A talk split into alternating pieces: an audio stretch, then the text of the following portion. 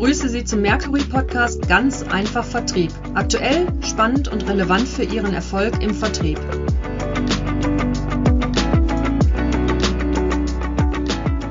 Mein Name ist Markus Redemann und ich freue mich auf unseren heutigen Gast, mit dem ich über ein Thema spreche, das immer wieder für Diskussionen im Vertrieb führt, nämlich das Thema CRM. Und damit begrüße ich Dirk Walter. Hallo in die Domstadt nach Köln. Hallo, hallo Markus, grüß dich. Ja, Dirk, mit dir haben wir einen prima Experten zu Gast für das Thema, denn du bist aktuell nicht nur Head of CRM bei Pixum, sondern blickst auf, auf rund 20 Jahre Erfahrung im Bereich CRM zurück. Ähm, dabei kommst du ja eigentlich von der betriebswirtschaftlichen Seite, hast BWL studiert und dann hat es dich sehr schnell in den Bereich CRM gezogen. Ganz offen, was hat dich daran so fasziniert, dass du jetzt direkt da eingestiegen bist, dass du dich so lange dem Thema treu geblieben bist? Ja, korrekt. Äh, wenn man die 20 Jahre hört, dann erschreckt man sich erstmal so ein bisschen. Aber es ist wirklich jetzt eine, eine, lange Zeit, in der ich mich fast ausschließlich mit dem Thema CRM oder Bestandskundenmarketing beschäftigt habe. Ähm, ich bin da so reingerutscht, eigentlich eher auch durch ein, durch ein Beratungsprojekt, war zunächst erstmal in der Beratung, habe dann viel Prozessberatung gemacht, war so ein bisschen in, in Customer Service rein und reingerutscht eigentlich und hängen geblieben dann eigentlich, weil es äh, mich immer fasziniert hat, weil es sehr nah am Kunden ist. Die ganzen Maßnahmen sind sehr nah am Kunden und es ist eine faszinierende äh, und schöne Mischung aus eigentlich Marketing und Analyse, weil wir ja nun schon im, im CRM oder in, in diesem Direct Marketing Bereich schon seit Jahren sehr data-driven arbeiten. Wenn, wenn man über CRM spricht, dann geht es natürlich um, um Bestandskunden, es geht um, um Menschen, die man äh, Gott sei Dank in den allermeisten Fällen schon ganz gut kennt und dementsprechend auch Daten hat. Und äh, das macht das Analytische aus und das, das mag ich ganz gerne. Und das Zweite ist eben, das, der Marketing-Aspekt ist dann eher so auch die, die Empathie zu haben und sich in Zielgruppen rein zu versetzen, in Segmente, ähm, welche Anforderungen könnte denn eine bestimmte Zielgruppe haben und die dann im allerbesten Fall auch zu erfüllen, was hoffentlich dann auch meistens gelingt. Ja, ja. Du hast ein paar wichtige Stichworte angesprochen, ne? Datenmanagement und so weiter. Ich möchte noch mal kurz auf das Thema Faszination oder, oder Begeisterung kommen, weil üblicherweise stellen wir halt oftmals fest, ist die Begeisterung über CM-Systeme bei den zentralen Einheiten deutlich größer als wirklich draußen im Vertrieb. Woran liegt das denn deiner Meinung nach?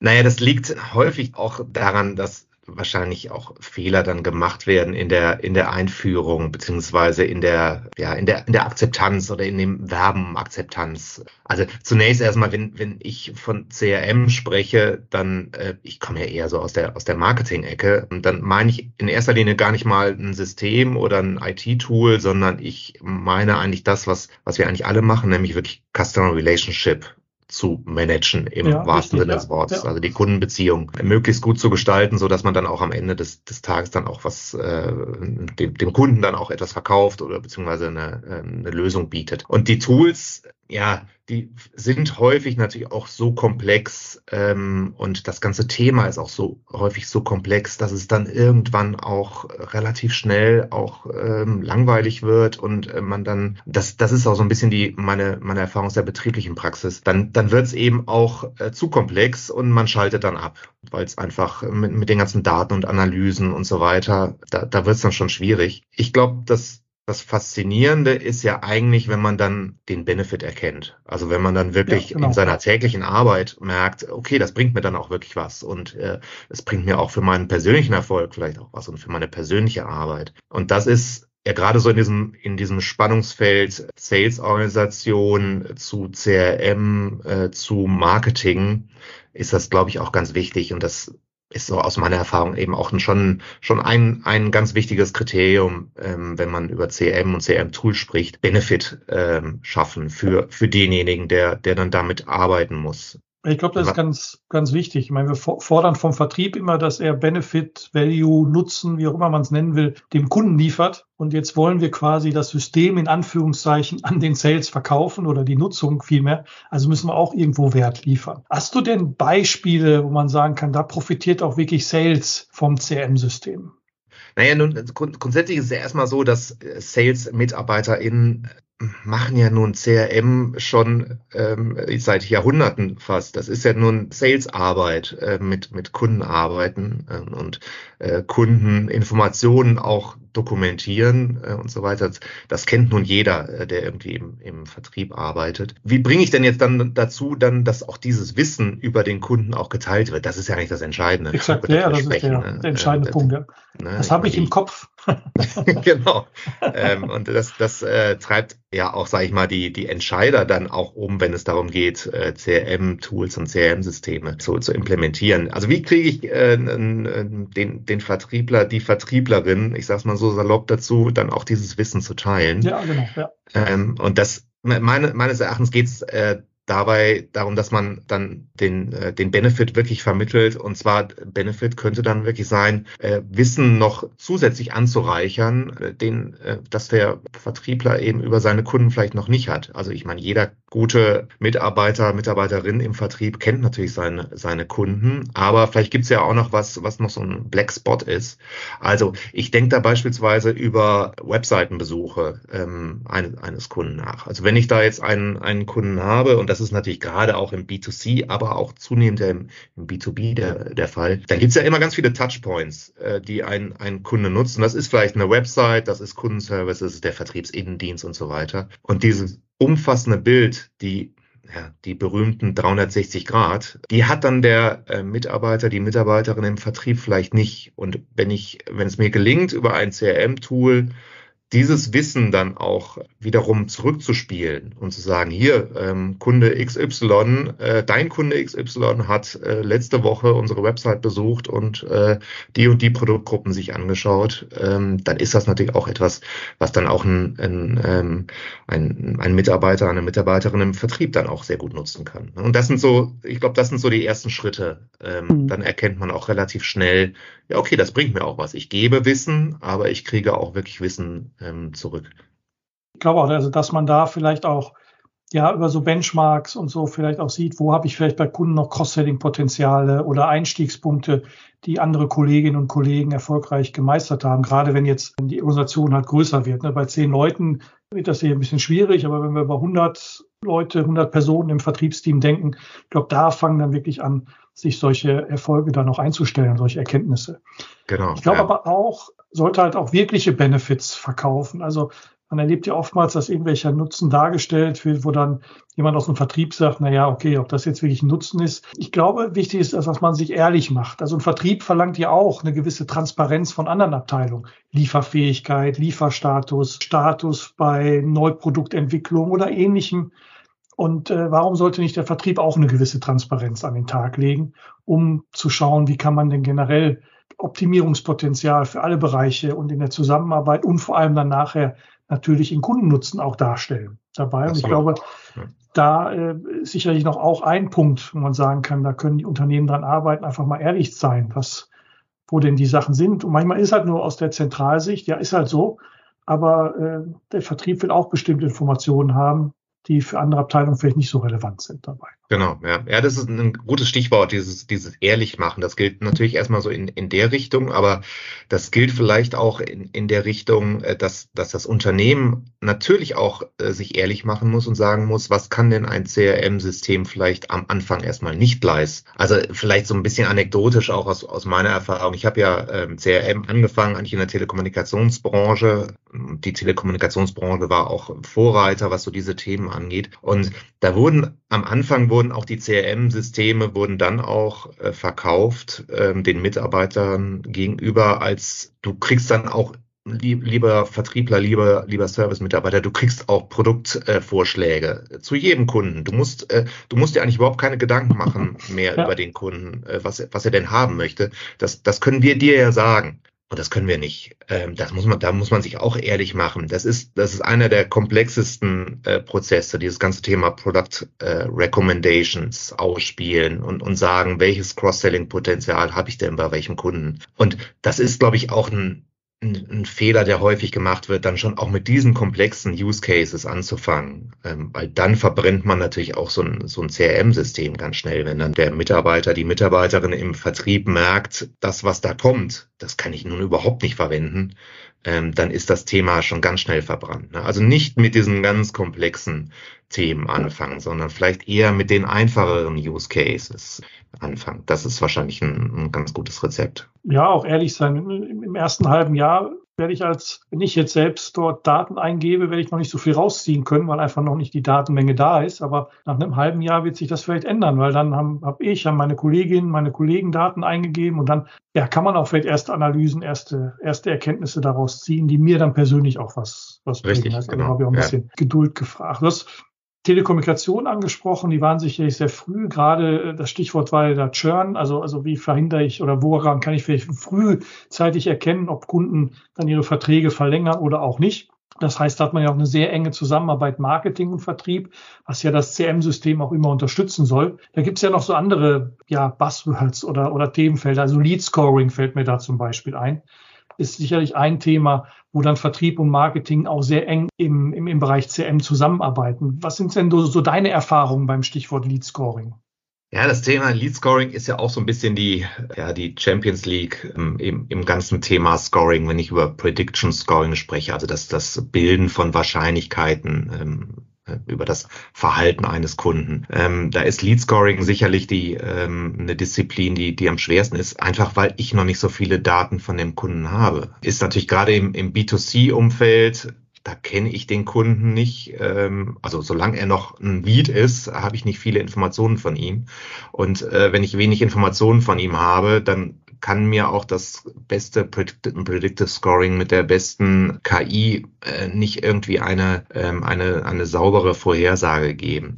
Also das, das ist schon ein bisschen schwierig. Wenn wir über B2B sprechen, ist es vielleicht aber auch wiederum eine Chance. Und da kann dann vielleicht auch ähm, B2C von B2B lernen. Weil im B2B ist es ja nun schon so, dass da schon mehr Informationen auch über den Lead normalerweise zumindestens im Kopf des zuständigen äh, Vertriebsmitarbeiters sind. Und wenn es uns da gelingt, diese Informationen über den Lead aus dem Kopf rauszubekommen des Vertriebsmitarbeiters und das zu, zu verarbeiten, ähm, dann könnte ich mir vorstellen, dass natürlich auch ein, ein Lead Scoring im B2B ganz gut funktioniert, wovon dann auch wiederum der, der Vertriebler profitiert. Das ist, an der Stelle zeigt sich wirklich gut so diese, diese, diese Vermischung aus Human Intelligence und äh, künstlicher Intelligenz. Ne? Also da, ähm, da gibt es sicherlich eine ganz große Chance. Aber auch, wie gesagt, eines der komplexeren Themen, ähm, mit dem ich jetzt nicht unbedingt starten würde. Aber ähm, wenn ich das, das hinbekomme, dann ist es, stellt es natürlich einen wahnsinnig großen Hebel auch da im, äh, im CRM, klar. Wir haben auch zu gucken, auf welche Opportunities oder Leads fokussiere ich mich, ne? wo sind hohe Erfolgswahrscheinlichkeiten. Und das ist ja auch wichtig, um nachher irgendwo effizient zu sein. Aber wir sind ja im Vertrieb aber auch den Erfolg spüren wollen. Und das ist ja Exakt, schlimmer, als ja. Ja. viel Energie in Leads zu stecken, die dann irgendwie versanden, weil vielleicht doch nicht real, äh, sondern nur mal so Anfragen waren oder die Erfolgswahrscheinlichkeit einfach nicht so hoch war, weil nicht attraktiv, weil Wettbewerbssituation und und und. Es gibt ja viele Gründe, die dann immer. Äh, genau, ja, genau, ja, ja. Äh, und an der Stelle ist es natürlich dann auch schon so, dass da, da kommt jetzt das nächste Buzzword ins Spiel. Big Data kann dann wirklich natürlich einen, einen großen Mehrwert darstellen. Aber Big Data muss dann eben auch big sein. Ähm, das heißt, ich muss erstmal, genauso wie du sagst, äh, viele Daten ein, einsammeln und haben. Und dann funktioniert das natürlich auch, dass ich dann auf Basis dieser großen Datenmenge dann auch genau diese Wahrscheinlichkeiten, diese Abschlusswahrscheinlichkeiten dann auch exakt berechnen kann. Also zumindest exakter als das der Einzelne. Das Bauchgefühl, für, für seine, genau, als das Bauchgefühl. Das berühmte, genau, ja. Richtig, genau, richtig. Ja, ja. Ja.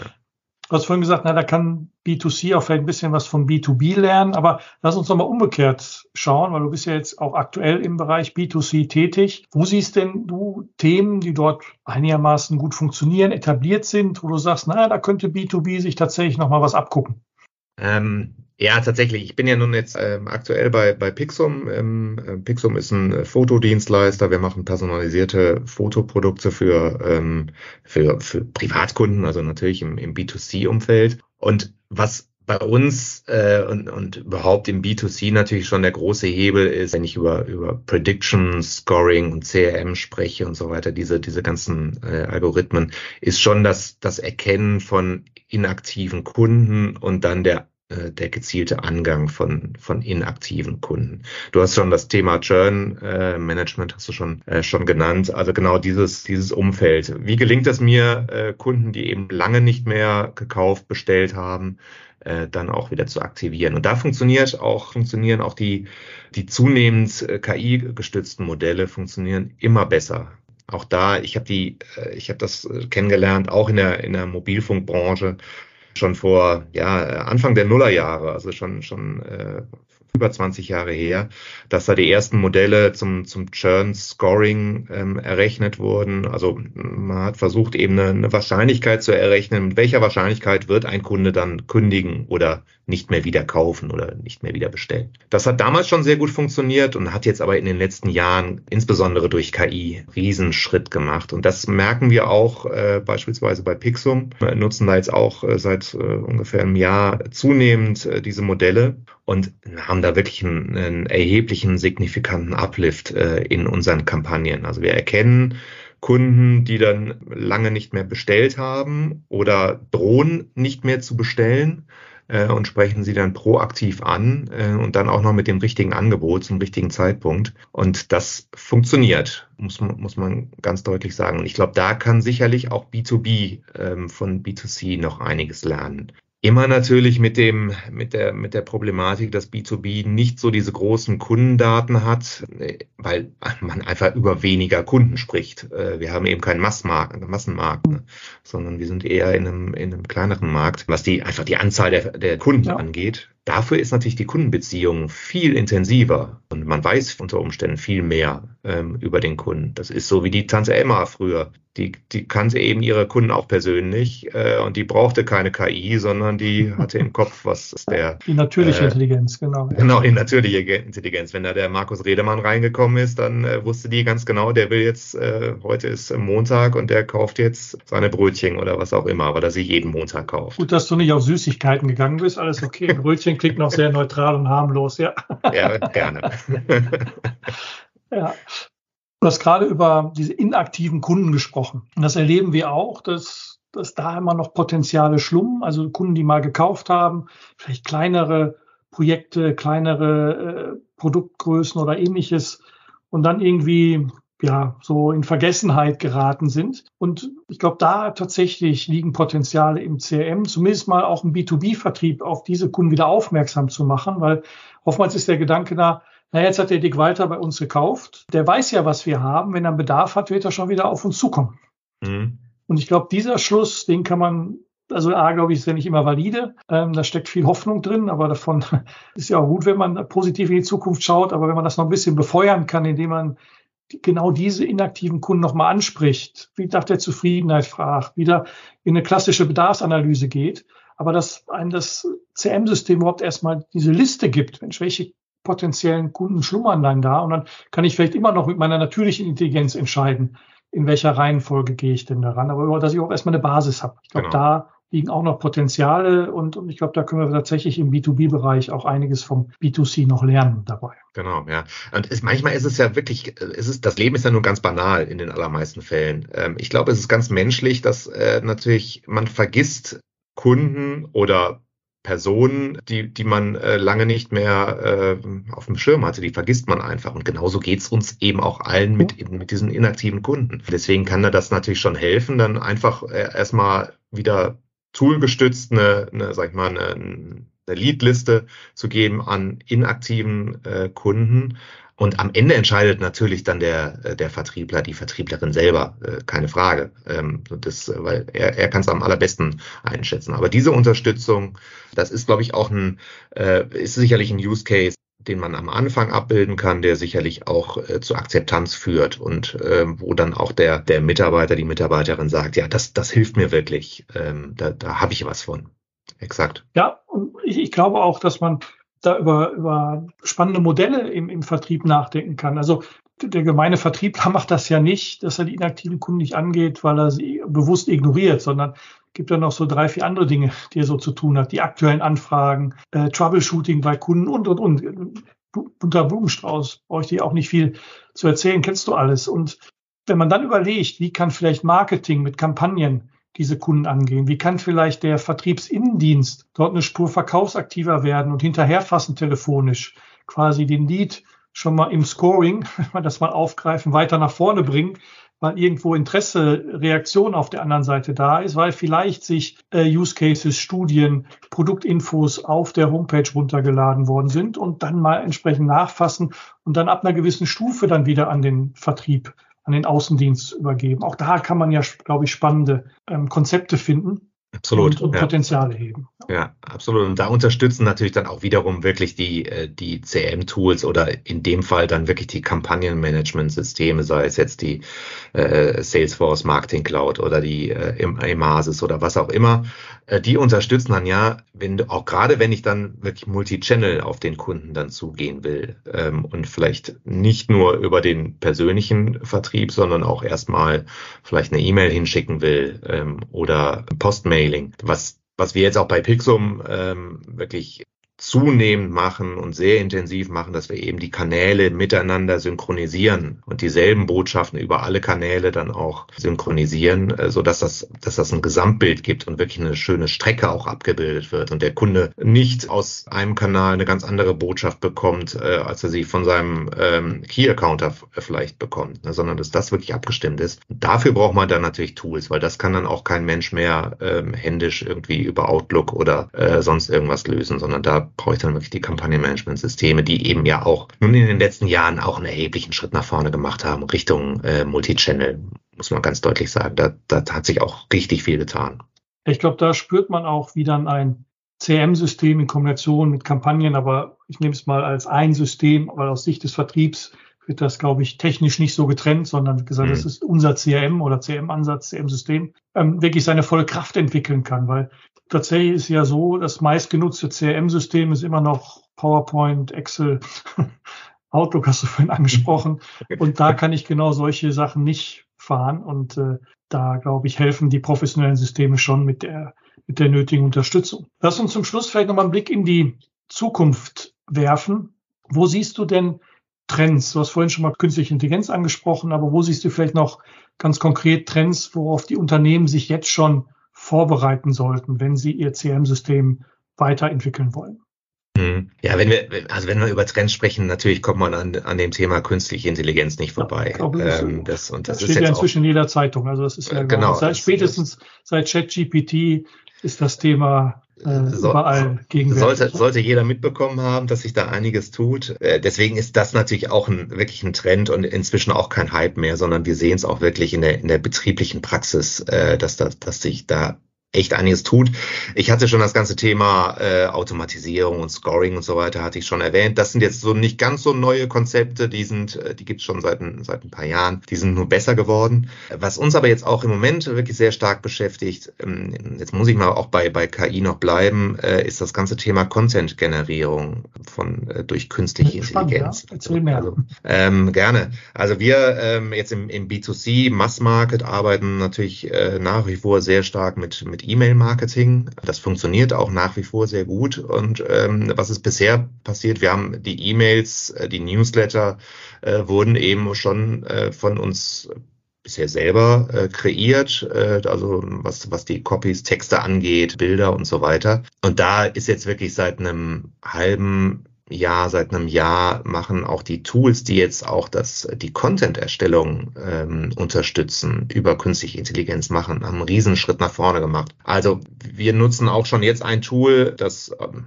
ja eigentlich auf ChatGPT-Basis äh, uns dabei hilft, äh, Betreffzeilen und auch wirklich Content, also so diese kleinen Text-Snippets, die dann eben in einem Newsletter dran sind, die drei, vier Sätze an, einem, an einer Grafik äh, oder an einem, an einem Produktbild, diesen Content auch dann wirklich äh, erstellen zu lassen. Da muss dann nicht äh, unbedingt dann jemand dran sitzen und das, das machen, sondern das macht, machen diese Tools und mit erstaunlich guter Qualität inzwischen. Da muss man natürlich nach wie vor noch drüber schauen. Ähm, das ist noch alles nicht perfekt. Und wir sind auch noch nicht so weit, dass wir wirklich sagen können, es ist dann wirklich kundenindividuell. Der Markus Redemann kriegt dann eine andere Copy automatisiert als der, als der, äh, der Gewalter. Soweit sind wir noch nicht, aber das wird kommen. Die Entwicklung geht so schnell. Äh, das wird ein Thema der nächsten ein, zwei, drei Jahre sein. Dann ist so ein Newsletter relativ schnell erstellt. Und das ist dann auch vielleicht ein, dann wird es auch ein interessantes Thema für gerade für kleinere Unternehmen. Ich habe das äh, schon, schon vor einigen Wochen äh, schon mal erzählt äh, auf einer Veranstaltung. Äh, meine, meiner Meinung nach wird das ganze Thema inflationär werden, ähm, dieses Newsletter schreiben. Es wird auch der, der kleine Handwerksbetrieb um die Ecke wird in der Lage sein, einen Newsletter zu schreiben, monatlich oder alle zwei Wochen, was auch immer, ähm, weil es wird dann nicht mehr der große Aufwand sein, ähm, den, den Content zu erstellen. Ähm, das, das können dann diese Tools und dann kann das jeder, jeder in Anführungszeichen. Und dann kommt es aber darauf an, äh, ich muss dann natürlich schon noch äh, die richtige Botschaft an den richtigen Kunden geben. Also nur generische Texte, die irgendwie von der KI erstellt wurden, äh, das führt dann zu wenig Aufmerksamkeit. Aber dann geht es darum zu segmentieren und wiederum den Kunden noch besser zu kennen und zu wissen, was er denn haben will. Also das ist, glaube ich, schon ein großer Trend, was so das, das ganze Thema KI angeht. Und damit hängt zusammen natürlich auch das ganze Thema äh, Personalisierung. Wir reden ja inzwischen von Hyperpersonalisierung. Es ist ja oh, dann, es wird ja dann alles, alles dann nochmal gesteigert. Ich bin in der Welt von 1 zu 1 Marketing und Account-Based Marketing, aber Hyperpersonalisierung klingt natürlich deutlich besser. Markus, du musst, da musst du bessere, äh, ja. neuere Buzzwörter lernen. Äh, aber es sagt natürlich alles dasselbe. Also äh, es ist das, wo, wovon wir äh, seit, seit Jahren sprechen, wovon wir vielleicht auch seit Jahren träumen. Ich habe aber das Gefühl, es wird zunehmend auch Realität und das, das macht spannend. Das, da wird noch viel, viel kommen. Lass mich nochmal bei einem Punkt nachfragen. Ich finde das spannend, was du über ChatGPT, Content-Generierung und so weiter erzählt hast. Besteht da nicht die Gefahr, dass eure Differenzierung verloren geht? Weil jetzt ich meine, euer Wettbewerb hört vielleicht den Podcast, aber äh, vielleicht auch ohne den Podcast wird euer Wettbewerb im Zweifel auch auf die Idee kommen, Newsletter, Copytexte und ähnliches über KI zu generieren. Und führt das dann nicht zu einer ja, mangelnden Differenzierung in den Botschaften? Wie siehst du das? Äh, absolut richtig, ja, ja, genau. Das, das ist das, was ich meinte. Es wird inflationär. Ne? Es ist, äh, dann lässt jeder nur noch von ChatGPT schreiben und das wird nicht funktionieren. Deswegen die Differenzierung ist wichtig. Es ist jetzt so gerade bei diesen Text erstellenden äh, KI-Systemen oder Tools ist es vor allen Dingen auch wichtig, und das, das ist auch das Entscheidende, dass du auch zunehmend eine Tonalität mitgeben kannst. Du kannst also dem, äh, dem Tool dann auch sagen, verwende die Pixum-Tonalität und äh, sprich so, wie wir auch bisher mit den, mit den Kunden gesprochen haben. Mhm. Das ist das eine. Und das zweite ist dann, was ich erwähnt habe, wirklich die Zielgruppensegmentierung. Also es kommt dann eben darauf an, dass ich genau den richtigen das, das richtige Produkt dann und äh, zum richtigen Zeitpunkt anbiete. Der Text dahinter, der wird dann von der KI erstellt, aber ich muss schon ganz genau wissen, der Markus Redemann, was will, will er denn jetzt, um mal in dem, in dem Pixum-Umfeld zu bleiben, will er jetzt gerade seinen Kalender gestalten fürs nächste Jahr oder will er dir das Fotobuch gestalten, weil er jetzt gerade aus Thailand vom Urlaub, aus dem Urlaub wiedergekommen ist? Da geht es dann um Differenzierung. Jetzt machst du mir ein bisschen Angst, wenn euer CM-System weiß, wo ich im Urlaub war, aber das lassen wir mal bisschen äh, außen vor.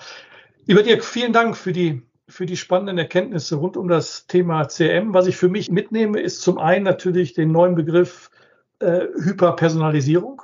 Also mhm. das hat sich eingebrannt, wie du siehst.